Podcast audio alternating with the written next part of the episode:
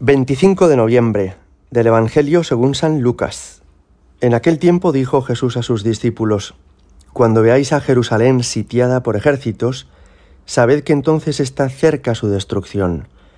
Entonces los que estén en Judea, que huyan a los montes, los que estén en medio de Jerusalén, que se alejen, los que estén en los campos, que no entren en ella, porque estos son días de venganza, para que se cumpla todo lo que está escrito.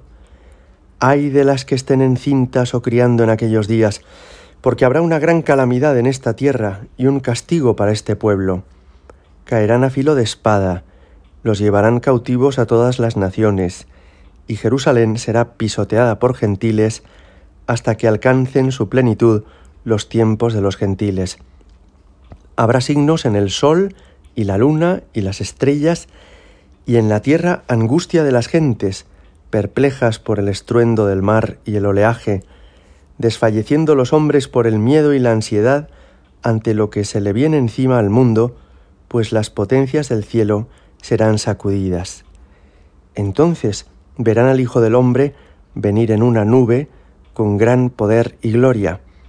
Cuando empiece a suceder esto, levantaos, alzad la cabeza, se acerca vuestra liberación. Palabra del Señor. En las estribaciones de los picos de Europa, en Cantabria, hay erigido un monasterio muy antiguo que se llama Santo Toribio de Liébana. Y en ese monasterio, que está en lo alto de las montañas cerca de Covadonga, donde comenzó la Reconquista, se conserva un lignum crucis, un trozo de la cruz de Cristo desde tiempo inmemorial. En ese monasterio se refugió el Beato de Liébana, un monje católico que huyendo de la persecución de los sarracenos que habían ocupado la península ibérica, se estableció allí con otros monjes. Y allí él escribió y pintó el comentario al Apocalipsis, que es el último de los libros de la Biblia escrito por el apóstol San Juan en la isla de Patmos. El Evangelio que hoy hemos escuchado es también apocalíptico, es decir, que nos habla del final de los tiempos y con imágenes muy duras, muy sorprendentes y llamativas, nos habla de cómo será el final de la historia. Esto es aquello a lo que el Beato de Líbana se dedicó durante mucho tiempo en doce libros preciosos de finales del siglo VIII, que tienen por tanto más de 1200 años de antigüedad y que ya dibujaban y escribían cómo imaginaban en aquel momento que iba a ser el final de los tiempos. Para aquellos habitantes de la península ibérica que se habían escondido en el norte de la persecución de los musulmanes, el Apocalipsis estaba cerca. Tenían la impresión de que todo aquello que había anunciado el Evangelio y el Apocalipsis se estaba cumpliendo ya en sus días. Jerusalén, que representa la ciudad santa y por tanto la iglesia, estaba siendo pisoteada la gente estaba siendo aniquilada. Había muchos mártires cristianos que morían por su fe. Toda su historia, su cultura visigótica aplastada y destrozada. Y ellos pensaban, esto es el final de los tiempos. Pero en realidad no fue así. Han transcurrido 1200 años, la, la iglesia y la historia han sufrido otras muchas convulsiones y seguimos aquí. Y por eso, cuando hoy escuchamos este Evangelio, no hemos de angustiarnos pensando, como aquellos españoles del siglo VIII, ya está, el apocalipsis es ahora, va a llegar el fin del mundo de inmediato.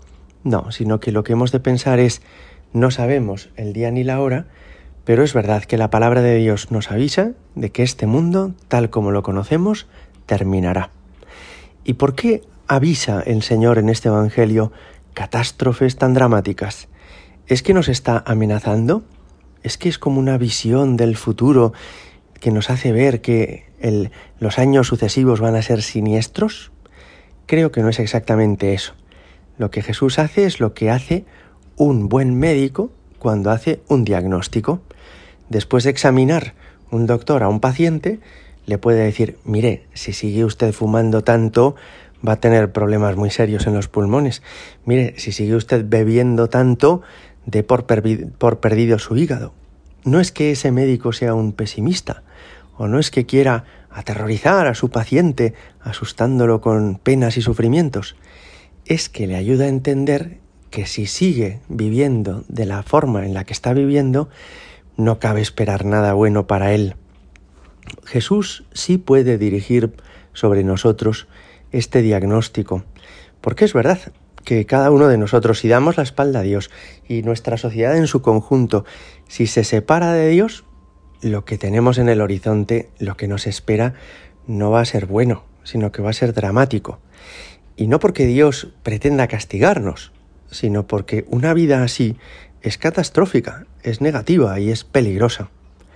Es sorprendente, sin embargo, que el Evangelio termina diciendo, entonces verán al Hijo del Hombre venir en una nube.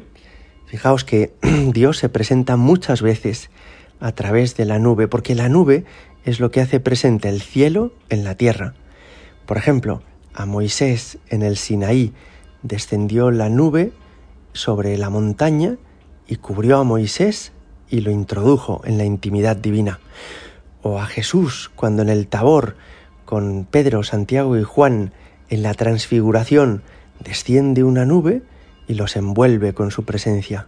Bueno, pues dice, verán venir al Hijo del Hombre en una nube es decir, venir del cielo, venir desde arriba Jesucristo. Y cuando empiece a suceder esto, levantaos, alzad la cabeza, se acerca vuestra liberación.